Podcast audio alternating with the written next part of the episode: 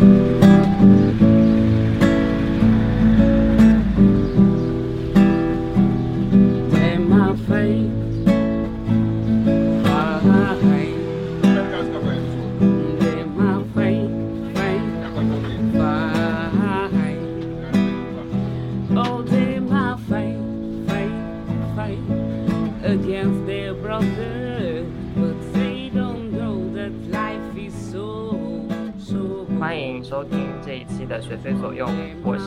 特别插班主持东来，现在在上海交通大学人文学院当青年教师。我们今天的特别来宾是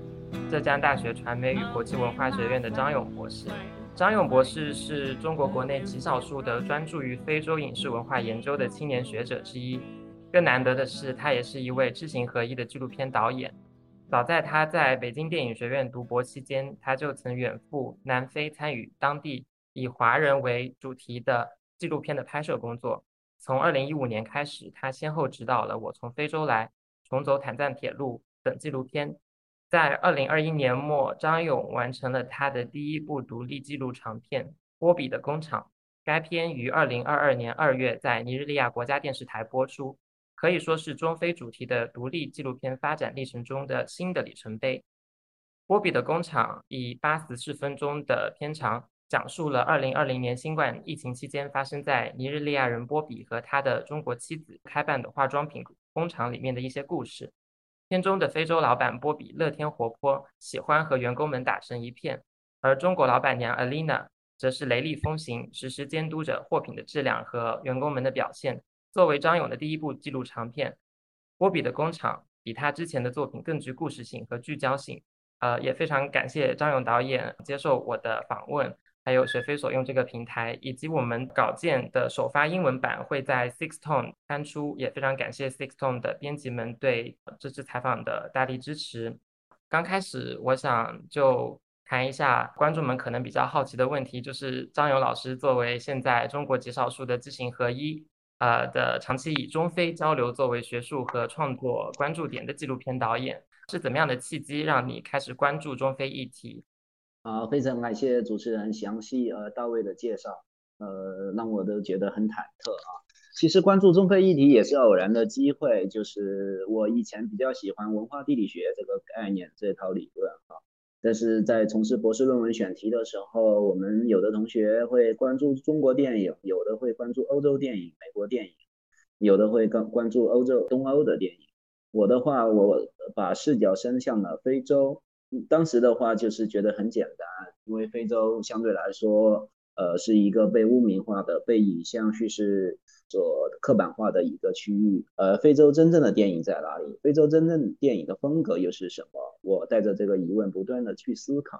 后来也有幸申请到了美国，呃，西雅图那边的访问学者，去了那边跟了一位尼日利亚裔的教授，他给我介绍了很多好莱坞的电影以及非洲的一些艺术电影。慢慢的，我。在不断的收集过程中，也有幸去到了南非，去给一位当地的导演当副导演、当助理。所以的话，在研究层面和资料层面，慢慢的、逐步的往这条路上面发展。同时的话，就是在研究之余的话，我们发现，就是论文之外，就是能够让更多的人去了解中非，让非洲人了解中国，让中国人了解非洲。可能光论文是不够的，而我所在的学科影视学科又是一个实践性、应用性特别强的学科，所以我就想，我能不能拍摄一些作品，来改变彼此的认知，来搭建中非了解的桥梁。那在这种契机下的话，我觉得纪录片是一个最好的媒介，因为它相对来说需要用原汁原味的素材，它没有扮演的可能性，几乎也不可以。提前的设计太多的东西，所以我觉得通过自己的不断的跟拍、不断的观察，这种直接记录的方式，能够便于中非彼此观众能够了解、能够接受。所以在不断的沿着这条路上，一方面在研究，一方面在创作，而且就是说，你越研究，你越觉得自己的对非洲的了解是不够的，是需要深挖的。呃，另外一方面，你越创作的话，你越觉得这只是个案，你需要更了解更广泛的层面，怎么样能够更了解？所以就不断的研究，不断的调研，不断的创作和拍摄。我觉得这两者对于我来说是相辅相成的。非常敬佩张老师做出的这种努力，而且也希望张老师的学生团队能够接过这个火炬，继续呃用纪录片的形式或者影视创作的形式去增进啊我们对非洲的了解。那绕回到最新的这一部波比的工厂，我们注意到波比的工厂它有两个英文名字，一个就是 Bobby's Factory，还有一个是 China Africa Factory，就是中非工厂。想问一下张老师，为什么会有这样两个英文名的设定？呃，为什么叫中非工厂？其实是波比给我的一个建议。在跟他的交流过程中，他有一次自然的喊出了这个口号，这个片名。哎，我觉得也挺好。其实我们自己，我以往的创作经验就是说，刚开始片名往往定不了，呃，就是不断的去想。就像我们，我从非洲来，最早的时候我们是叫非洲人在义乌，后来我们觉得那个宣传意味太重，后来就改成了我从非洲来，觉得更加。生动更加艺术化一点啊。那么这个工厂呢，其实我们最早的话，波比的话，从我从菲格尔里面的一个厨师转型到开工厂，我们我意识到，就是在我的研究领域里边，他是第一个在中国大陆上开工厂的非洲老板。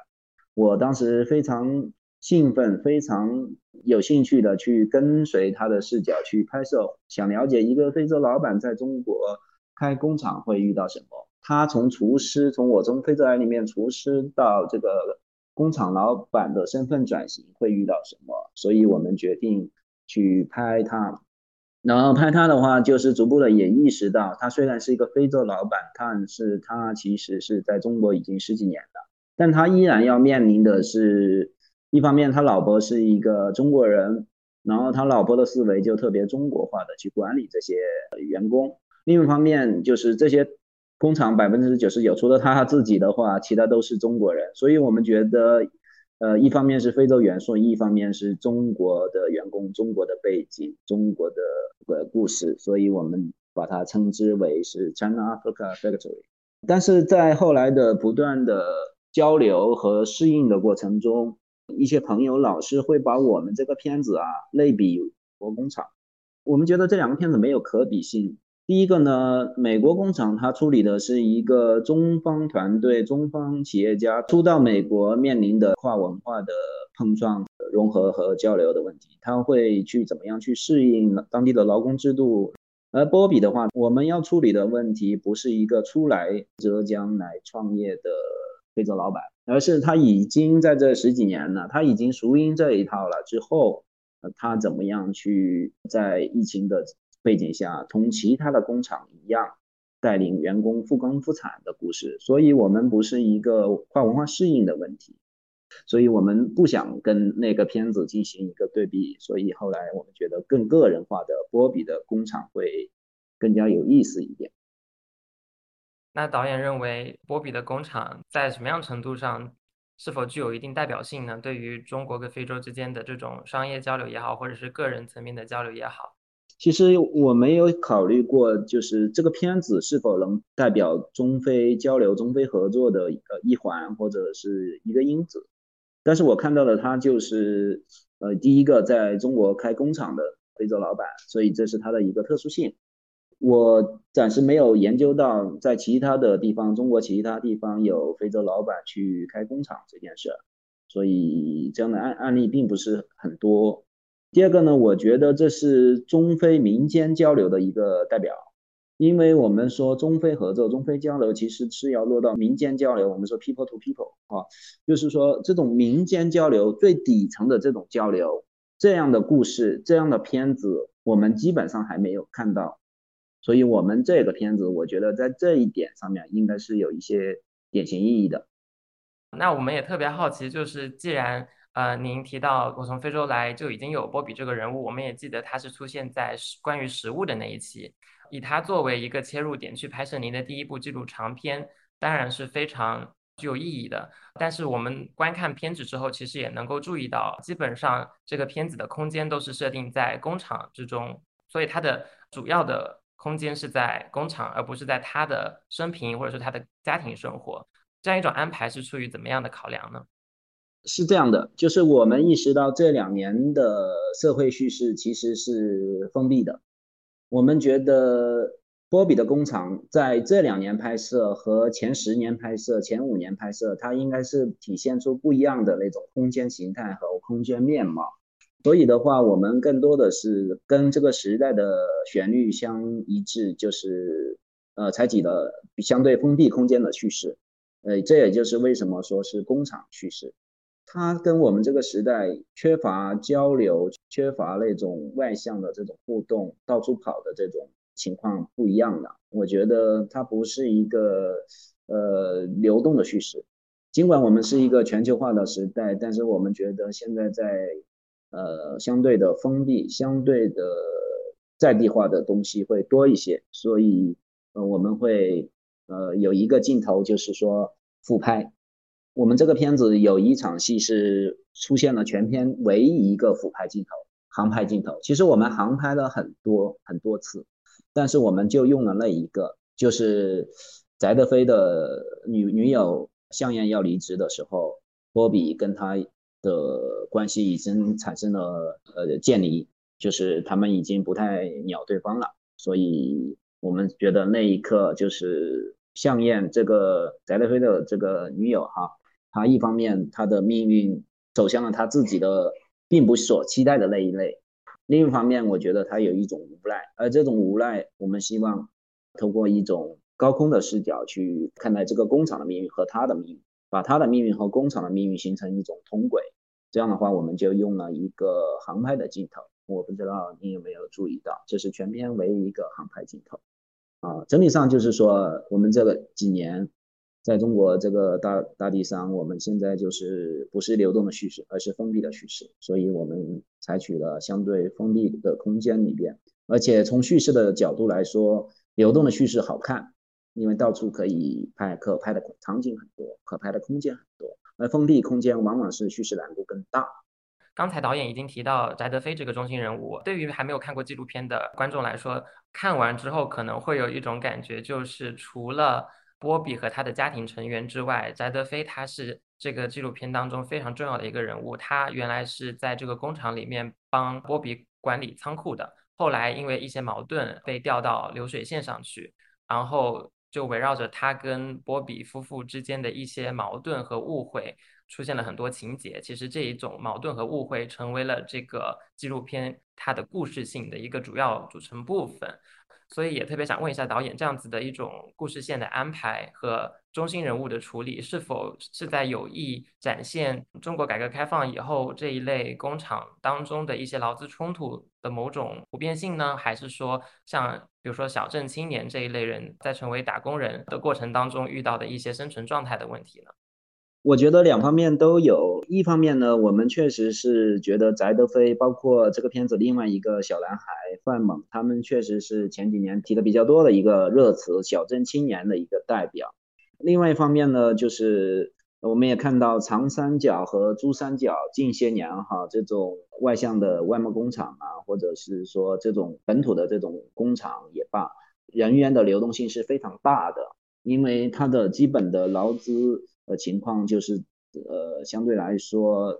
人力成本啊，建立在这种三四千块钱一个月的情况下，就是我在你这个工厂也能找得到，我在另外一个工厂也能找得到，这是从员工的角度来说，所以他对这些工厂和依赖程度不高。另外一方面，从老板的角度来说，就是这种纯人力成本的企业，它逐步的萎缩。机器逐步的、慢慢的要替掉劳动力成本，所以我们看到这个片子里面也有，就是后面他想着管理劳动力太困难了，他开始用一些机器哈，劳动密集型企业整体上会往一个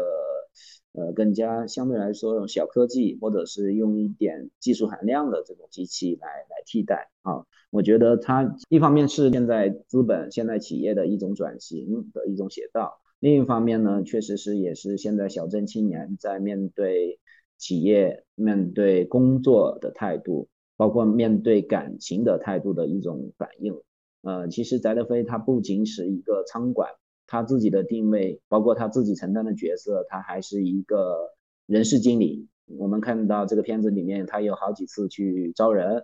他也是波比的左右手，很多事都会交给他干。所以当他被降格为一个普通的工人的时候，他在意的并不是他那五百块钱收入的降低，而是他这个身份的变化，让他觉得他的身份不符合 他的定位，破灭了他对工厂的梦想啊，所以出现了我们这个片子一些戏剧冲突。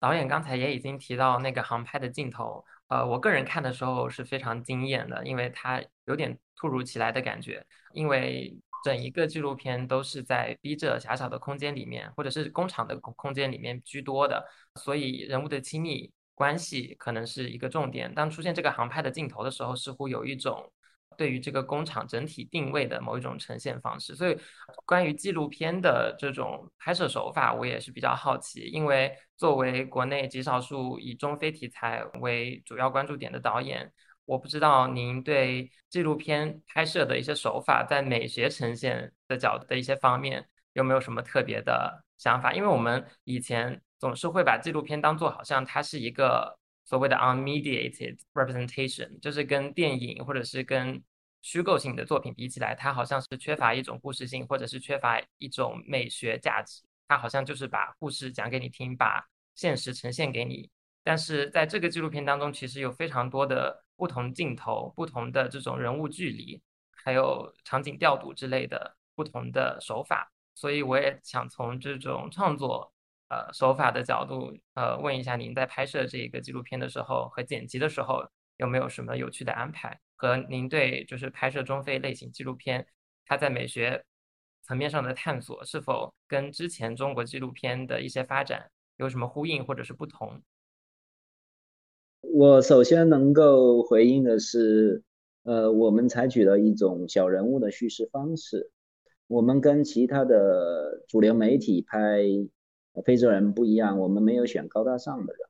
我们没有选政治层面比较受欢迎的人物，我们选的是一个底层的，我把它称之为非洲陈贝斯的一个人物，他非常具有喜感。而我们讲这种小人物的叙事方式的话，我觉得国内外观众都能接受，而不是仅仅一方会所喜爱的。所以，呃，包括我其他的片子，呃，像我从非洲来啊，呃，重走坦赞铁路啊，哪怕坦赞铁路是这么一个政治工程哈，以前的，但是我们依然是在讲沿线人的生活啊，所以我个人就是比较在意小人物的叙事，包括我们现在在做的，我到非洲去讲中国普通老百姓在非洲生活的故事，我们没有选那些。呃，外宣机构或者主流媒体所热热衷的人物，那种典型人物，我们做的是那种鲜活的底层的相对草根的人物啊，这是一个。呃，另外一个呢，就是我同意你的看法，就是纪录片也要讲故事。以往的那些纪录片呢，我觉得为什么相对来说看的人少，或者是就是相对来说集中在某一个年龄段啊。就是因为我觉得故事性、叙事性不够，所以我这两三年的话，也在花大力气的在提高自己的叙事能力。除了我从非洲来这种小人物的这种故事、短片的这种故事的话，我们希望有长篇的叙事来呈现更多的、更深入的、更多元的、更丰富的呈现出这么一个外国人、非洲人在中国的这种故事。我不知道我们完成了我们。自己所设定的目标没有，但是至少是我在有意的讲故事，而不是图解政策，或者是负负面化、噱头化某一个非洲人在中国的故事，不会去鼓吹种族主义啊，或者是特别强调噱头、眼球经济的。我们只是在讲他的故事，至于他的故事本身是正向的和负向的，我们不是那么在意，而在意他的故事到底是什么，我们应该怎么样去讲他的故事。啊，我觉得我们要讲中非的故事的话，要讲中国生活在中国的底层的非洲人和生活在非洲的底层的中国人的故事，这一类故事可能大家彼此都能接受。第三点就是说，在摄影层面的话，我觉得拍非洲人和拍中国人有点不一样，就是说他的因为那个肤色啊，所以导致我们经常会有一些有意思的事情发生。比方说拍夜戏的时候，我们的如果是摄影师刚跟我合作，他以前没有，他只是拍中国人，他没有拍过非洲人的话，他经常头一两天的戏他把握不好。包括哪怕是白天，如果是拍一个中非洲人和中国人在一起，这种镜头从非洲人摇到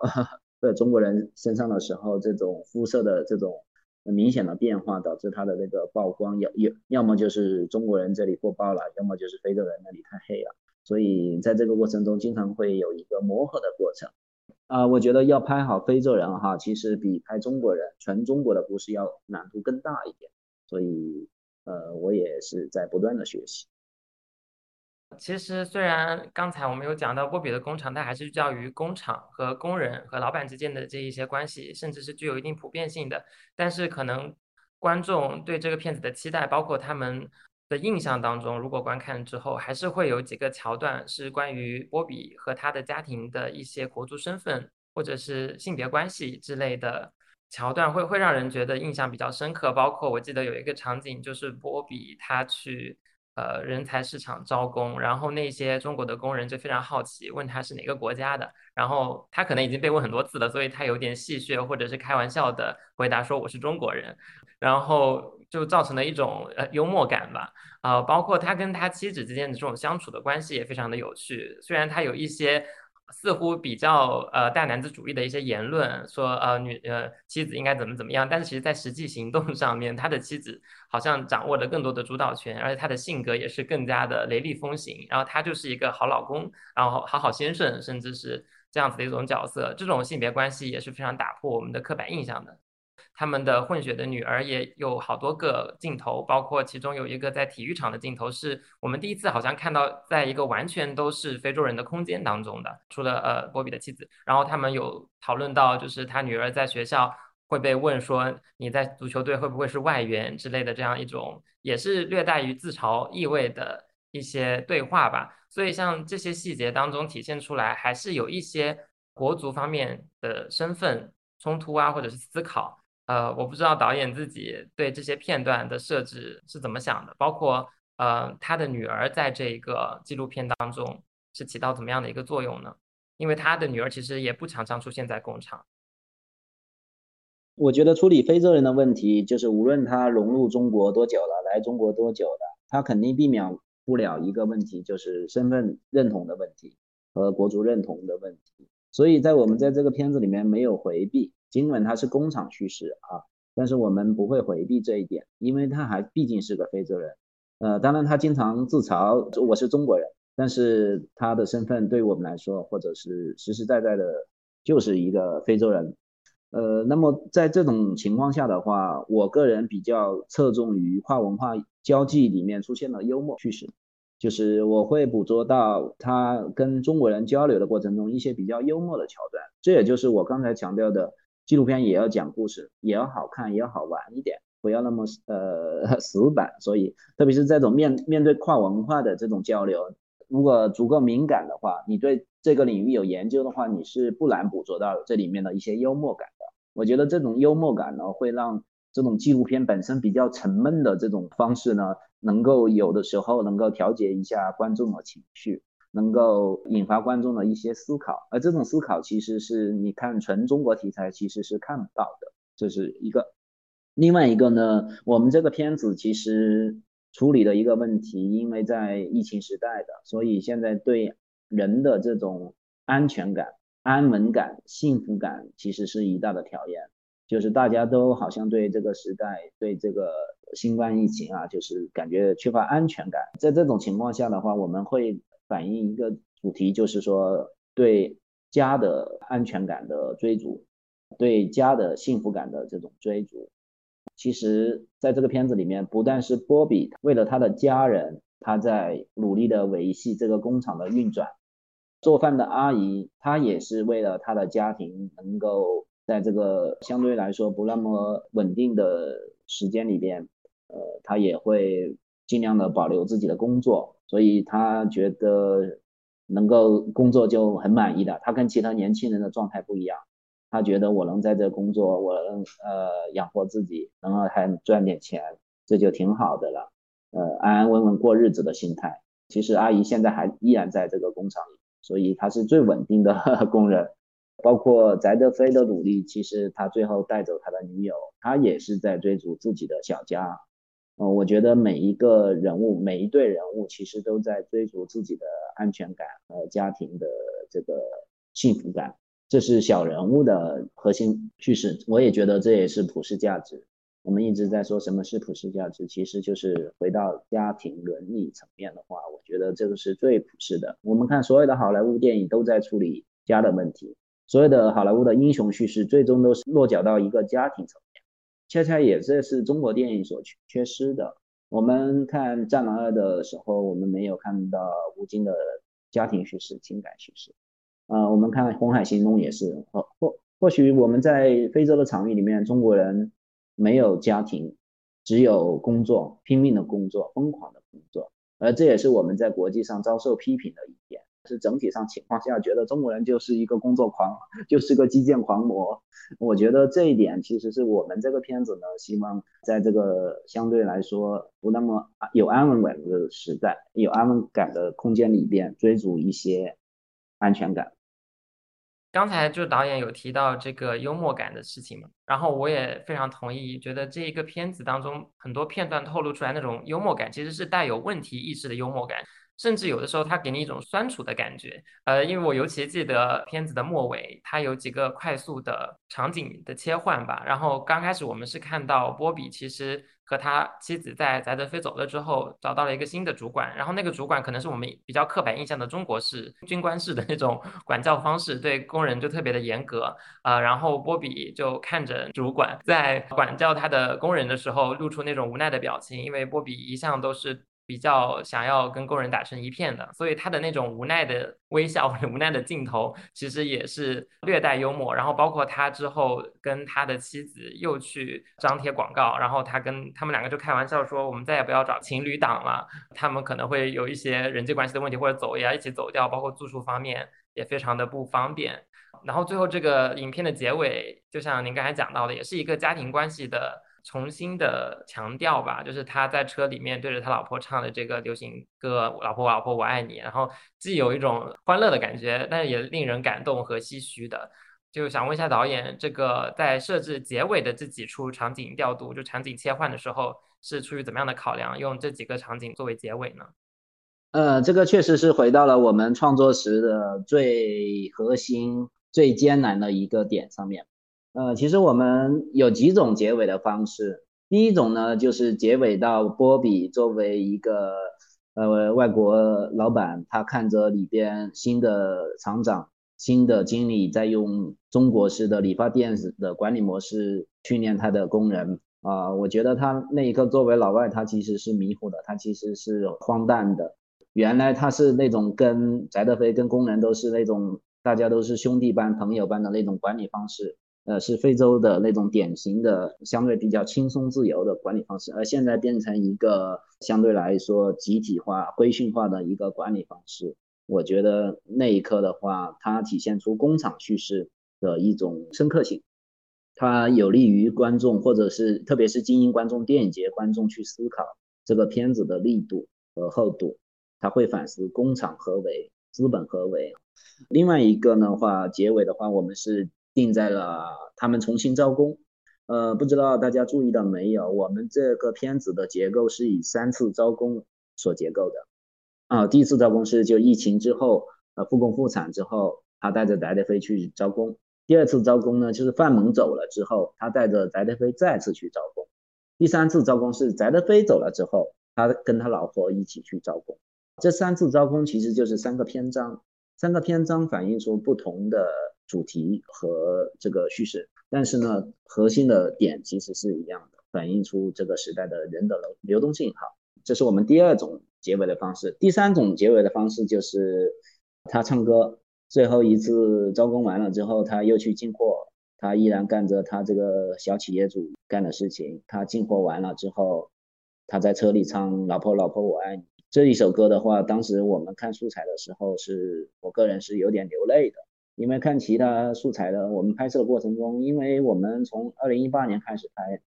两三年的时间里面，对于我们很多事情来说，觉得已经不新鲜了。就是我们自己相对来说在这个过程中啊，当局者迷，所以的话没那么感动。但是在我们看剪辑那个素材的时候，唯有这一段让我当时非常的感动。所以当我和我的剪辑师在沟通的时候，我们在想这三种结尾哪一种结尾更有利的时候，更能说明我们想表达的时候，我毫不犹豫的去选择了第三种。呃，尽管第一种可能对于我们来说，在电影节上面收获的反馈会更大，因为它反思性更强。呃，现在的这种唱歌式结尾呢，更加温馨。但是我觉得我自己是最感。回到那一刻的话，我觉得创作者要回到原点，就是说你想感感动观众，最先你自己最感动的是哪些点，是哪些段落？呃，对我来说是这个“老婆老婆我爱你”，一个非洲人在异乡唱的“老婆老婆我爱你”，然后还不断的用手说“咱们有力量”。啊，咱们可以，意思是，咱咱们可以靠双手创造出自己的幸福，创造出这个家庭，追寻自己的梦想。所以我觉得这种相对来说，尽管温馨一点，但是它给人一种梦想感，它给人一种相对来说让人能够更加接受。尽管它不那么深刻，但是它确确实实是我们这个片子想要表达的主题。作为我们的听众来说，我觉得大家也非常好奇，因为这个波比的工厂当中的主要片段还是来自于二零二零年新冠第一波疫情期间拍摄的啊。那大家其实也会想要了解，那现在已经二零二二年五月份了，那波比的工厂怎么样了呢？嗯，我们继续跟这些人物保持着比较密切的交流哈，尤其是波比夫妇和那个阿姨。呃，首先说一下这个工厂就是涛声依旧，它还在不断的运转着，在维系着。但是波比考虑到现在外贸出口比较困难的话，他自己回了尼日利亚，他去抓销售，所以他老婆在这边管理这个工厂，嗯，他自己在那边销售。所以波比回去一年多了吧，啊，还没有回来啊，这是他们两夫妇啊。呃，翟德飞的话，他走了之后跟香艳分手了。阿姨的话依然在这个工厂做饭，他们是最稳定的工人，是最稳定的一代啊，这是这个工厂的基本情况。那我想接下去最后几个问题，就还是围绕这个片子所发现出来的一些关于中非文化交流更广义上的一些文化现象来跟您探讨一下。就是我们也知道，就是您之前是在浙师大，然后现在在浙大。其实拍摄的，不管是我从非洲来，还是波比的工厂，主要的地点还是在义乌嘛，所以我们也对义乌这个地方觉得非常的好奇，因为之前在国际学术界可能讲的比较多的还是非洲人在广州，那广州的研究其实已经做的比较多了，而更多的会是一些比较负面的报道，所以我们也想问一下您，之前选择义乌，除了地理位置这个因素，嗯，是否还考虑到义乌它在就是中非交流这一个环节上，其实跟广州有很多不一样的地方。所以就您的观察来说，义乌跟广州他们之间的同与不同是怎么样的呢？我确实是从地理的层面来说，到义乌比较方便。尽管我也去过广州一些次，也去调研啊，也想过我在广州能不能拍一个纪录片，但是一方面考虑到地理。另一方面，跟我的拍摄方式、讲故事的方式也有关系，因为我不是去拍个一两次，或者拍个呃像以某一些呃纪录片或者是媒体作品啊，拍个几次，拍个小一个月就行了。我们基本上都是两年才能做一部这样一个周期，所以它的成本、交通成本、时间成本会比较高。所以的话，呃，义务对我来说，因为我还有。呃，教职我在大学里教书，要上课，要做研究，所以的话，义乌对我来说比较现实。呃，从研究层面来说，广州的研究啊做的比较多。那义乌的话，相对来说这几年也有一些博士生在那边调研，但是整体上就是义乌的情况相对来说，报道也好，研究也好，相对来说少一点。我觉得义乌在这个。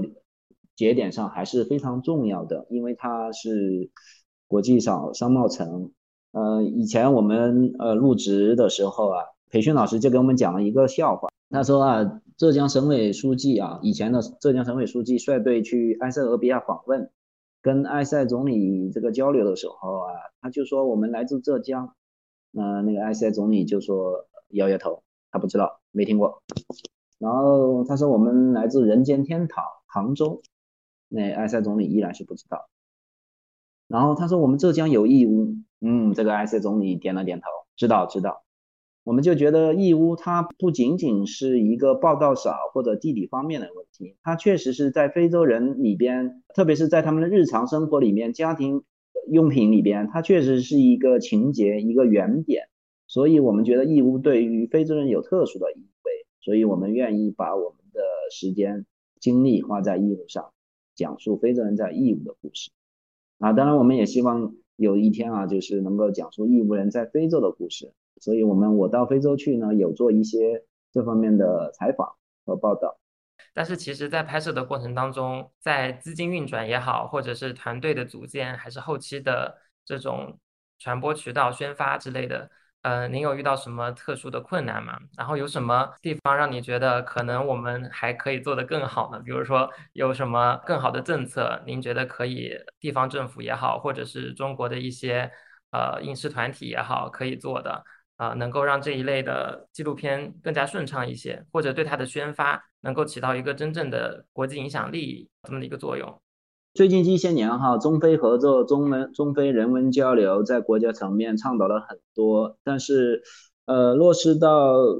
地方呢，其实不是我们做的够多，而是我觉得反相反来说，哎，做的太少了。我觉得大部分的基层其实对非洲还是不了解的。对非洲有一些选题甚至是排斥的，所以在面对这些认知的时候，相对来说做工作就相对来说困难。而正因为这种困难，甚至在网络上也有一些反对的声音，不支持讲述非洲人故事的声音。但是正是这种声音和这种反应的存在，让我们觉得我们做的工作才是最有意义的，是恰恰是应该做的更好、更多的。另外一方面，我觉得影视它其实是一种桥梁。有很多非洲人来中国的时候，他会说啊，我以前看李小龙电影、成龙电影的时候啊，我就觉得中国人人人都会功夫，都是武打的杂家啊，都在天上飞啊。等我到达中国的时候，我发现你们也都在脚踏实地的，没有在天上飞啊。我觉得跟我们想象的中国不太一样。我说是啊，但是从我们研究的角度来说，我觉得恰恰就是我们以往的电影啊，给了非洲人一种刻板的印象。包括呃，现在一些电影，欧美的一些《战狼二》的，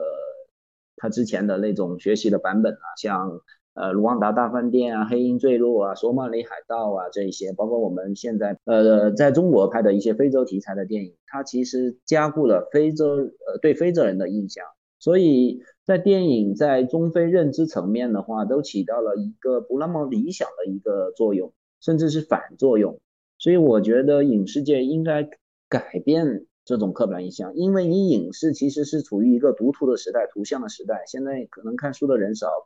看短视频的人多，所以影视人应该做更多的工作来搭建起中非了解的桥梁，而不应该让彼此的认知停留在九十年代、八十年代甚至七十年代李小龙的那种叙事模式里边。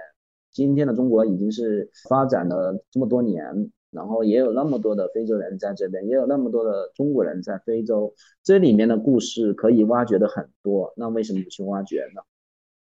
呃，另外一个就是说，在国家层面其实也是重视中非电影交流的。我记得去年的中非合作论坛上面，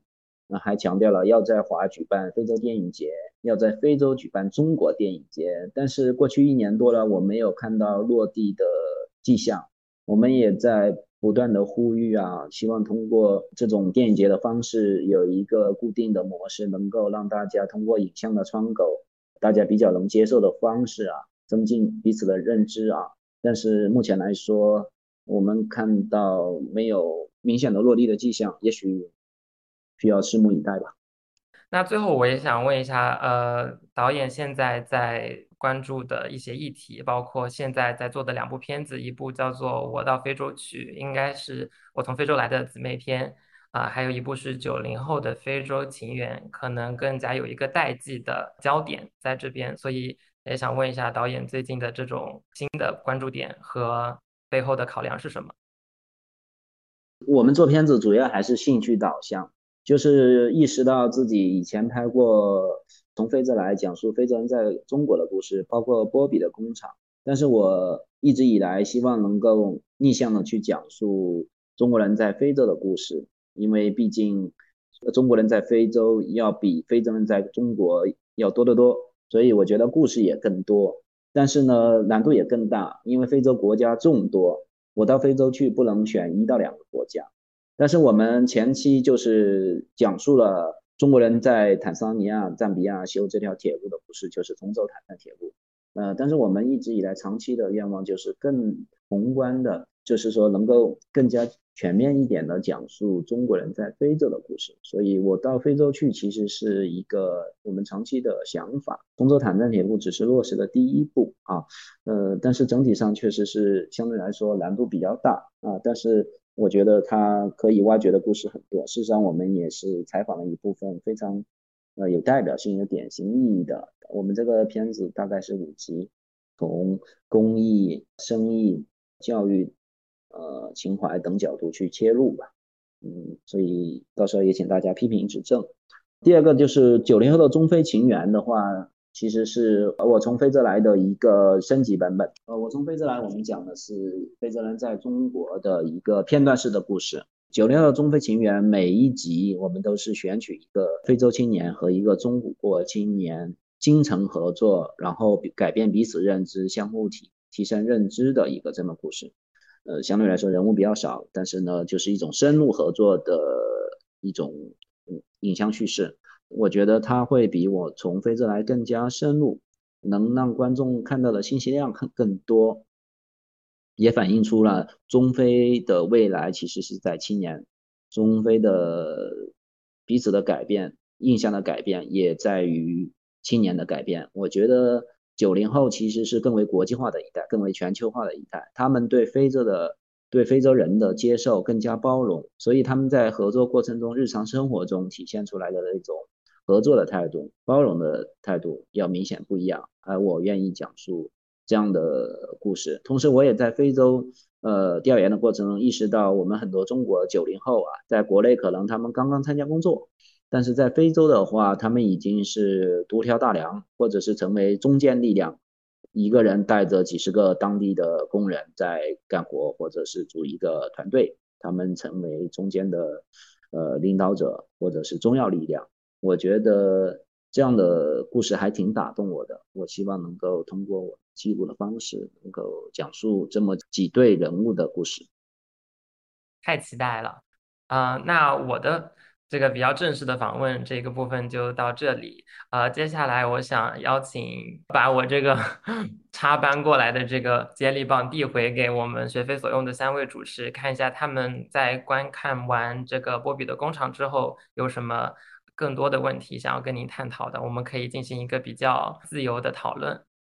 谢谢 Flyer，谢谢张老师，我很喜欢的一点，一个是那个张老师也提到了，就是他关注的是。底层，然后尤其还是跟中非相关的底层，就是非常难得的。然后，而且我还有另一点比较喜欢的是，好像没有特意的去建构某一种叙事，就这种叙事的走向是完全跟随着嗯人物的行动还有发生的事件，就有可能有啊，但是是不着痕迹的体现。张老师一直用的一个词是封闭，我就感觉就工厂就除了封闭，可能你听到这个词的时候，第一印象。会觉得它是非常机械的，然后冷硬的、沉闷的、非常规范的。但是就看这个工厂又特别有意思。然后张老师聚焦的是这种工厂里面其中的一个核心是这种亲密关系吧。然后亲密关系跟工厂这种空间的对应也很有意思，因为亲密关系通常我理解就是非常私密的，然后纠葛的，非常情绪化的，就是充满情感的。然后我第一个问题就想问张老师，就是。在聚焦选择这个题材的时候，尤尤其是联系到关于中非的这种嗯互动的时候，就是为什么呃是聚焦这种人物的亲密关系？因为我我印象中是有四对，就包括做饭的这个夫妻波比的夫妻，然后呃原来的那个安利跟呃因为是英文不太确定中文名是什么，然后还有翟德飞这一对，就不同每一对好像都有不同的。故事，然后为什么在工厂这个空间里面聚焦于这种亲密关系？呃，非常感谢立方的评论。为什么要讲这些人的这种情感的故事？我觉得就是说，在这个时代哈，就是唯有情感，大家还感觉到温馨。可能我们在当下的这个语境里边啊，国内的这个语境里面已经缺乏，就是其他层面的那种感觉。我们面对的都是疫情啊，都是面对的都是这一类的东西的时候，有的时候会感觉到有点郁闷。但是我觉得唯有情感还让人觉得温馨，可能在国外传播的时候，唯有情感也还能引起他们的共鸣。其实我觉得最重要的其实是疫情它终究会过去，但是再过五十年，再过六十年，再过一百年，我们来看这个片子的时候，我们不会觉得疫情是多么多么的重要。但是我觉得情情感是永恒的，爱情是永恒的，家庭是永恒的。所以我们不会呃特意花很多的篇幅去讲疫情怎么怎么样影响他们，而是我觉得疫情疫情只是我们的一个背景，只是故事的背景，它绕不开这个时空，但是更聚焦于我们人类的这种永恒的一个主题，这就是情感。比较感谢这个片子的一点也是，呃，我我很欣赏这种，还是能让我们通过镜头去看见他者，就看见我们。不是特别了解的这种群体的生活的这么一种尝试，在这个片子里面，比如说涉及到这个德菲和他的这个女朋友，他们生活的空间就大部分是逼仄的，然后凌乱的，好像在工厂之外延伸的空间中，好像唯有两个镜头让我觉得，第一个是那个晚会，然后第二个是他们打篮球。就比较明亮的，然后比较有活力的，然后稍微宽敞一点的，就相对应于这个工厂的封闭，然后还有包括德菲他们的这种生存空间，有没有想通过这种就延伸的这种空间的这镜头，就想有没有想表达什么？嗯，谢谢立方的观察，你真的很细致啊。我们在不同的人物的拍摄方式层面啊，其实是有一些区别的啊。呃，最典型的一个例子就是我们拍范猛的爱情故事的时候，我们是把他到了广场，带来了这种公共空间里边，在这个公共空间里面有人在直播，在唱歌。我觉得这个直播在广场上唱歌的这种趋势，其实也是当下中国的一种最典型的一个场景写照。那么在这种情况下，我觉得。呃，因为范猛他其实是一个更年轻的，跟安利其实是更年轻的一个群青年群体，他们需要这种有动力的、有活力的这种叙事方式，而且我们希望把时代的叙事把它融入进来，所以考虑到给一些直播的镜头。呃，那么在做饭的阿姨那里的话，我记得我们给了一个镜头，就是她的腿啊抬起来，然后脚落下去的时候落到了一个。床单上面，床单上面写的字是“马上有房子”，因为他们是住在波比的工厂给他们弄的房子里边，所以他们对自己的房子其实是相对来说是比觉得比较小的。相相对于他的老家东北的房子的话，这个房子肯定是很小的。所以我们有一个镜头是定聚焦到了“马上有房子”那个，不知道大家记得没有？对于翟德飞和香艳来说的话。我们刚开始的话，在纪录片的前面部分的时候，他们心情好的时候，翟德飞还会去打扫卫生，还会倒垃圾的。他出门的时候还会把垃圾带走的。可是当他们跟波比关系不太好的时候，他们已经不打扫卫生了。所以我们有一个镜头是很多的衣服堆得跟山一样高，快盖过他们头。通过这种空间的叙事来体现出人物心情的变化，人物情绪的这种变化。这主要是我们的张老师，这个整个片子其实进入了非常多私密的空间，就极其私密的。然后我觉得这些青年人，他们也是完全没有任何的遮蔽，就完全也没有任何的掩饰。就我我我看起来的感觉是这样的，就是所有生活的最原始的状态都是暴露在这个镜头下。然后包括他们之后，尤其在后半段，他们有一些吵架的镜头。然后还有就之后，比如说他们吵架的时候。德飞会突然对着镜头说话，这跟跟波波比说话的时候这个采访又是不一样。然后我就想问，进入这些私密空间，包括在面对这样的可能会涉及到，就可能你都会有很多情感卷入的这种场景，甚至有的会涉及到伦理问题的时候，就是张老师您是怎么处理的？然后尤其是把它再跟中非这种话题相关联起来，就是我们能够相对来说跟的他们比较细致，呃，比较深入的话，取决于跟采访对象做朋友。你只有取得他们的信任的时候，你才能够。走到他们的内心，走入他们的世界。我们这个片子可贵的之处，也可能就就在于此，就是努力的走到非洲人的内心处，努力的走到中国人的内心深处去。但是我不知道我们达成了多少，完成量多少，但是我们是这样努力的。呃，波比的工厂其实是波比这个人物对我们这个片子影响非常大。呃，就是我从非洲来拍完之后啊，有一次放映。当时好像是有一些尼日利亚朋友来这边吧，我们就做了一个放映，然后也邀请波比参加。他看完他的故事之后啊，就是在现场啊，那么多人一起播放他的故事，他这个美食的故事啊，美食里面有一句话就是说，他每当他想念他的奶奶的时候，他就在这里做家乡的饭。看到这里的时候，他眼泪就出来了，然后他在后面的发言环节就在那里。哭了。其实我们作为一个四五岁的男人，要在这种公共场合上掉眼泪，其实是不容易的。呃，何况他是一个那么乐观积极的一个非洲人。但是那一刻，我们意识到，我们这个故事其实是打动他了。原来我们最早拍摄《我从非洲来》的时候，波比并没有把我们当回事儿，因为他很忙啊，他自己当老板，他自己是厨师。呃，大概就是我们当时是想。那种像美很多美食纪录片一样，一遍一遍拍，多拍几遍，把非洲美食至少拍的好看一点。但是波比是一副很不耐心的样子，呃，就是每道菜就是做一遍，然后他还要做生意，就当那个地方又特别小啊，差不多就说你们赶紧拍完走吧。就 我们拍了几次，然后就觉得挺打扰人家了。我们很羡慕很多节目可以把他们一天的这个营业额给包下来，今天我就包下来了，你不要营业了。今天的钱我来付，我的我也没有这个能力啊，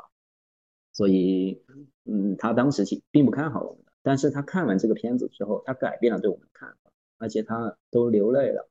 自此他就是逢人就给别人看我们这个片子，然后当着我的面还看了好多次，给别人看，给别人介绍这个这个是他的故事，然后我我觉得还。作为创作者还感觉到挺欣慰的，呃，纪录片很辛苦啊，但是我们得到这种认同是不容易的。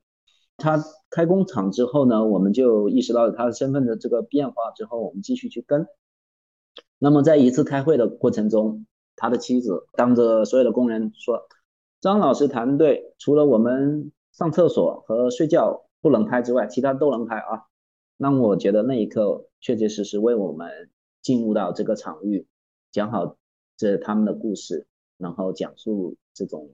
底层交流，打下了一个非常好的一个基础。我想其他的团队去拍的话，未必能有这种便利性。也正因为我们前面的工作从一六年这样开始做，导致于我们二零一八年开始相对来说情感和交流基础都比较好了。但是尽管如此，我们拍波比夫妇其实是可以说是没有什么难难度的，就是我们只要做好我们的工作，在他们不会遮遮掩掩，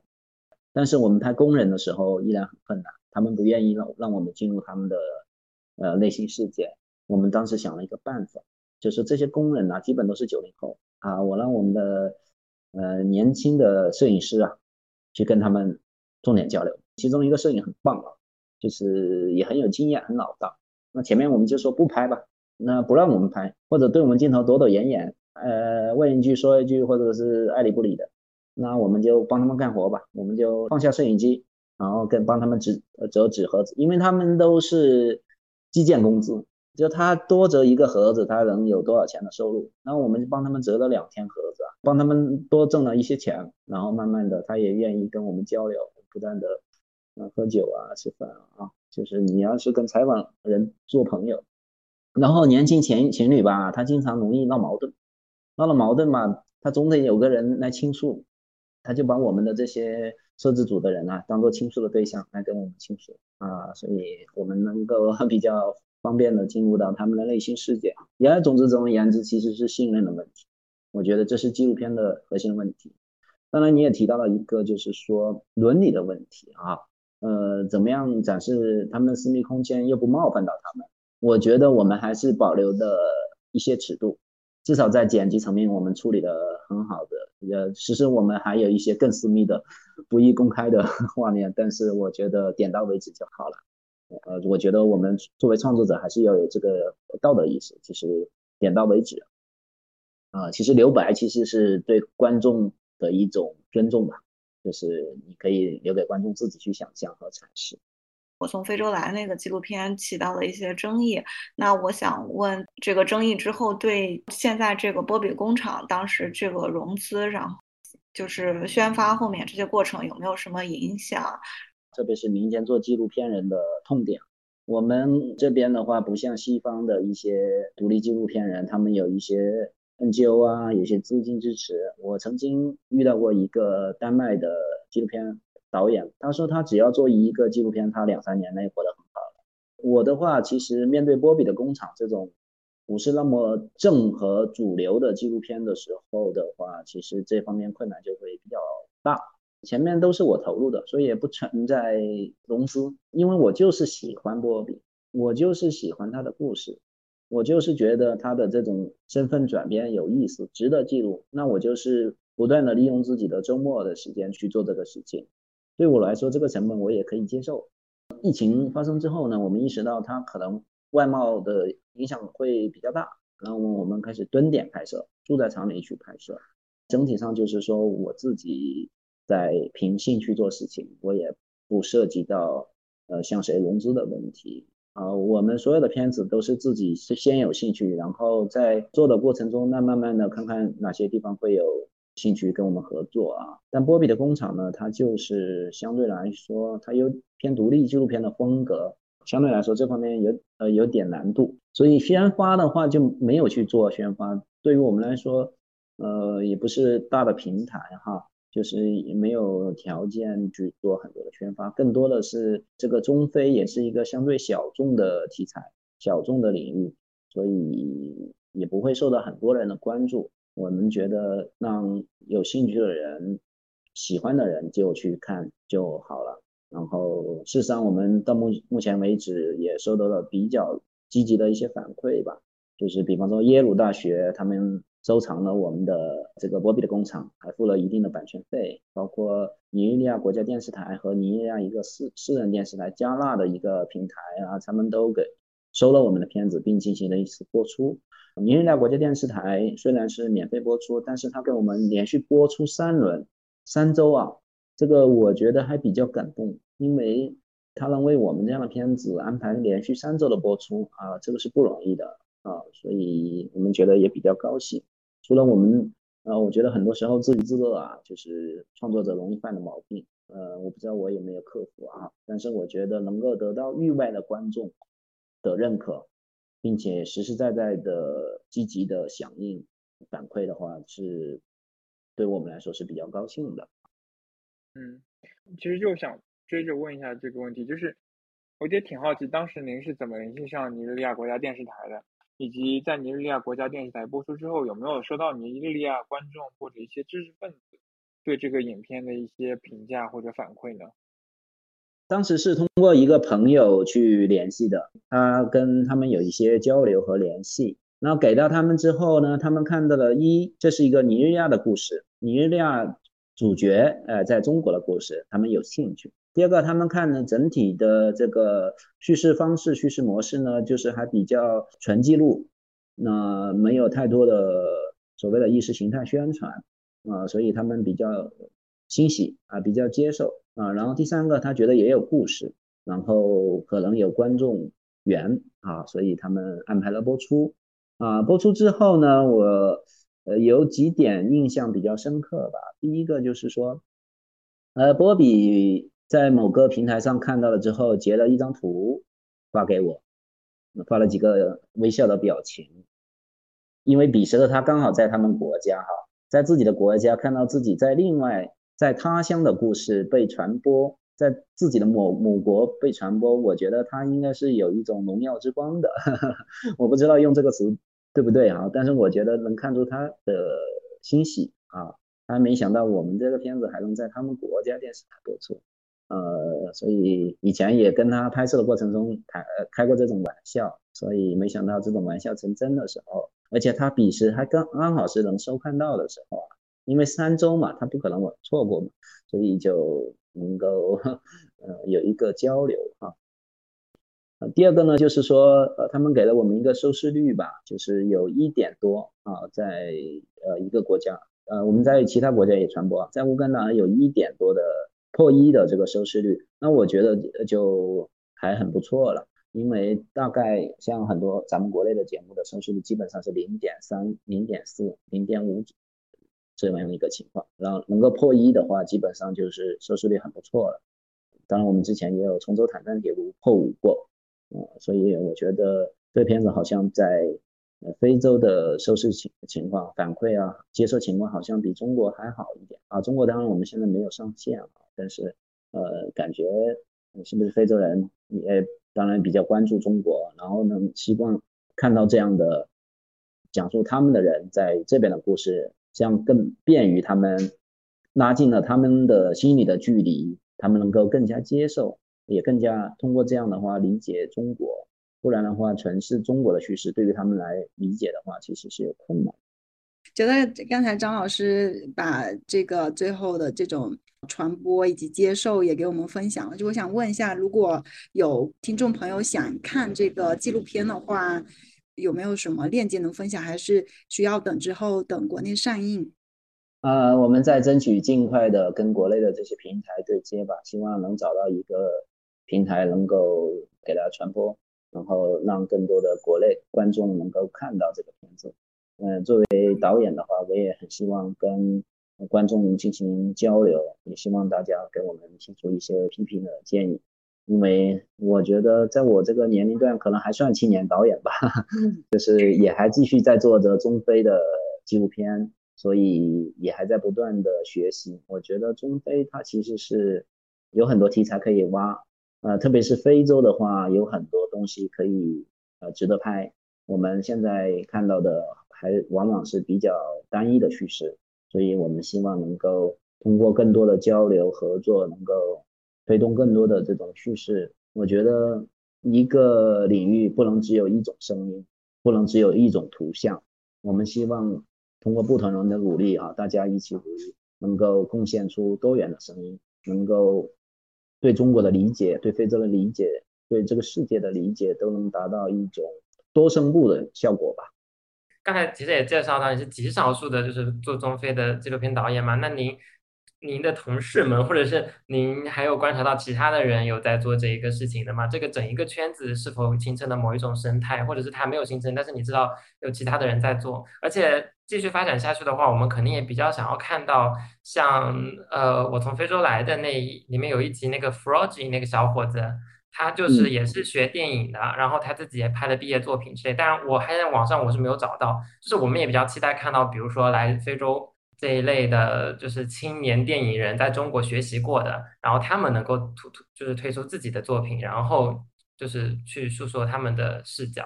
除了我之外啊，我的呃一个好朋友梁子啊，他也拍了很多非洲的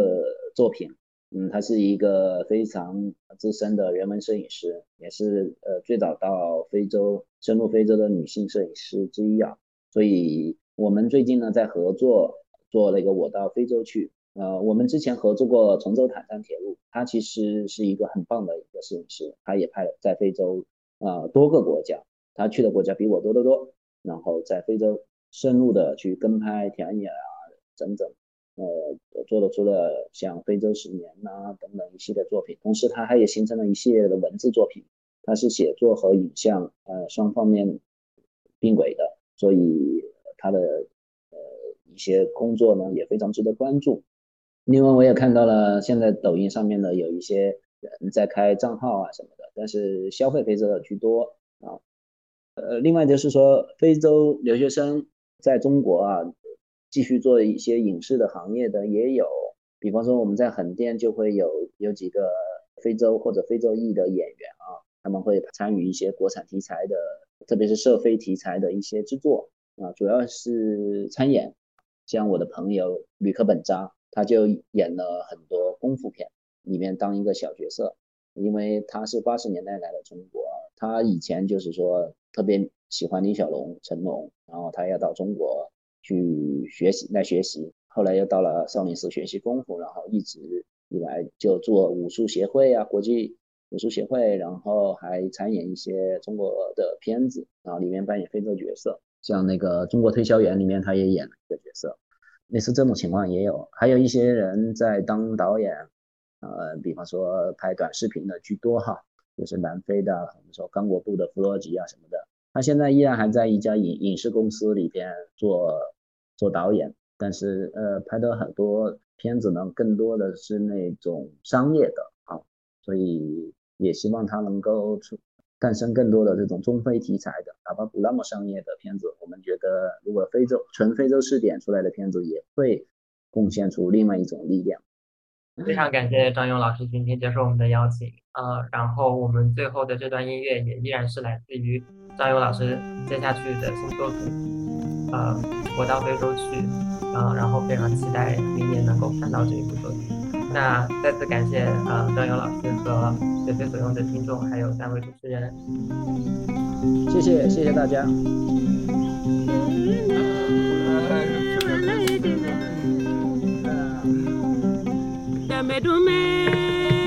Mali de fɛ